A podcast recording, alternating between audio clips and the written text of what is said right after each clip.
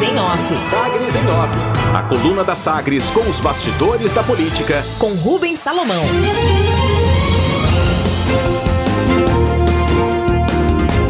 PGR contraria Bolsonaro e pede que STF rejeite ações sobre medidas restritivas nos estados. Em parecer enviado ontem ao Supremo Tribunal Federal, o Procurador-Geral da República, Augusto Aras, defendeu a rejeição da ação movida contra o presidente é pelo presidente Jair Bolsonaro contra medidas restritivas impostas pelos governadores de Pernambuco, Paraná e Rio Grande do Norte para conter o avanço da pandemia. Segundo o texto, preliminarmente verifica-se que a ação está prejudicada os decretos impugnados foram editados com tempo certo de vigência. Sendo assim, como os decretos nos estados em questão não mais estão em vigor, Augusto Aras entende que há falta superveniente de interesse de agir e perda de objeto da ação, o ministro Luiz Roberto Barroso, relator da ação, admitiu o senador Renan Calheiros, do MDB de Alagoas, relator da CPI da Covid no Senado, como terceiro interessado no processo. Ao Supremo, Renan Calheiros afirmou ter intenção de acompanhar a ação em razão da relevância nacional do tema e argumentou que o processo está intimamente intrincado com a investigação a, da comissão parlamentar que apura a gestão da pandemia pelo governo federal. Ao acionar o Supremo Tribunal Federal contra os decretos estaduais, no mês passado, o presidente argumentou que os estados não têm autorização para determinar unilateralmente toques de recolher e lockdown Segundo Bolsonaro, essas decisões precisam passar pelas assembleias, legislativas. Abre aspas, a decretação de medidas de fundo sanitário com trágicas consequências para os direitos das pessoas somente pode ser viabilizada por meio de instrumentos institucionais compatíveis com a democracia e o Estado de Direito, fecha aspas, diz um trecho da ação original do presidente Jair Bolsonaro. A ação está no STF. E agora, o parecer do Procurador-Geral da República é contra a ação do presidente Jair Bolsonaro. Repetição. Bolsonaro também voltou a dizer que os decretos afrontam os direitos fundamentais ao trabalho, à livre iniciativa e de locomoção como meios de subsistência do cidadão e de sua família. O presidente afirma que governadores e prefeitos têm demonstrado incapacidade de harmonização do resguardo da saúde pública com outros direitos que são igualmente essenciais. Fecha aspas. A ministra Rosa Weber, do Supremo Tribunal Federal, decidiu em ação monocrática suspender a convocação de governadores à CPI da Covid-19. A ministra citou que a Constituição Federal isenta o chefe do Poder Executivo, no caso os governadores, de prestar esclarecimentos perante as casas legislativas da União e suas comissões. Por, por conseguinte, a vedação seria aplicável aos governadores. Falta objeto.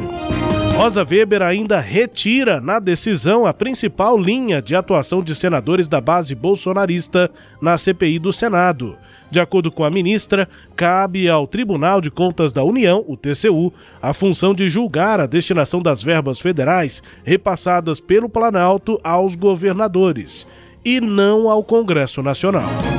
Segundo a decisão, Rosa Weber escreveu, aspas, a fiscalização de verbas federais sujeitas ao controle de legalidade, legitimidade e economicidade desempenhado com exclusividade pelo Tribunal de Contas da União traduz matéria estranha às atribuições parlamentares das CPIs, fecha aspas. A ministra Rosa Weber pediu ao presidente do Supremo Tribunal Federal, o ministro Luiz Fux, que inclua essa ação em sessão virtual extraordinária para análise no plenário do Supremo, ainda nesta semana. Atendimento. A Comissão de Segurança Pública da Assembleia Legislativa aprecia hoje projeto que determina que o atendimento a mulheres vítimas de violência seja realizado apenas por policiais femininas. A reunião ocorre de forma híbrida a partir da uma e meia da tarde de hoje. Tem esta e outras 11 propostas na pauta. Esse projeto, né, o texto de autoria do deputado estadual Carlos Cabral, do PDT, estabelece que pelo menos 50% das servidoras deverão ser mantidas no setor de atendimento das delegacias. Pela matéria, o atendimento também poderá ser feito por policiais do sexo masculino, por ocasião de licenças, férias ou afastamentos previstos em lei ou regulamento. A matéria que está em tramitação na Assembleia vai à votação na Comissão de Segurança Pública da Casa. Dívidas.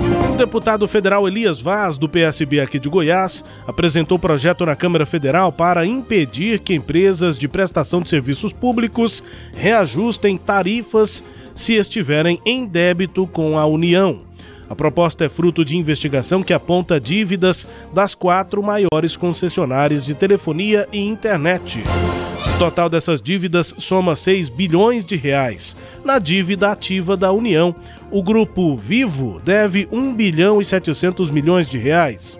O grupo Claro, 2 bilhões e 100 milhões. A Oi deve 1 bilhão de reais e a TIM mais 1 bilhão e 100 milhões de reais.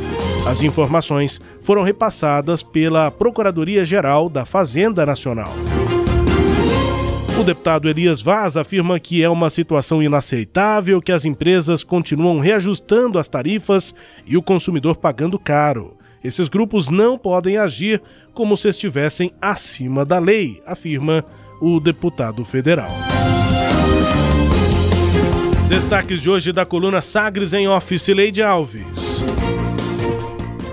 Rubens, é, me parece que o procurador Augusto Aras, ele aproveitou-se né, de, de uma questão técnica para se livrar de um problema para ele próprio, e não no sentido de contrariar o presidente. É, porque o presidente já perdeu né, nos outros decretos, nos que ele entrou na, nos outros questionamentos que ele fez ao STF, porque o STF decidiu que os prefeitos têm sim, os governadores também, é, autonomia para fazer esse, tomar esse tipo de medidas, como os decretos que ele questiona nesses três estados aí, eh, Pernambuco, Paraná e Rio Grande do Norte já venceram, não, não havia mais nada o que o Augusto Aras pudesse fazer. Quer dizer, como é que o Augusto Aras ele ia defender um projeto que já venceu, um, um é, é, combater um decreto que não, to, não está mais em vigência. Então, ele salva o presidente de pagar um mico e salva a própria procuradoria né, de ter que defender um mico. Eu acho que é aquele tipo de, de, de saída que é bom tanto para o Bolsonaro quanto quanto para a procuradoria, porque afinal de contas, pelo menos em alguns momentos, a procuradoria tem que fingir que ela existe, né, e que ela vale para alguma coisa, Rubens. Destaques de hoje da coluna Sagres em Off, com análise de Sileide Alves, a coluna que também é podcast. Está no Deezer, no Spotify, no SoundCloud e nos tocadores do Google e da Apple. Sagres em Off. Sagres em Off.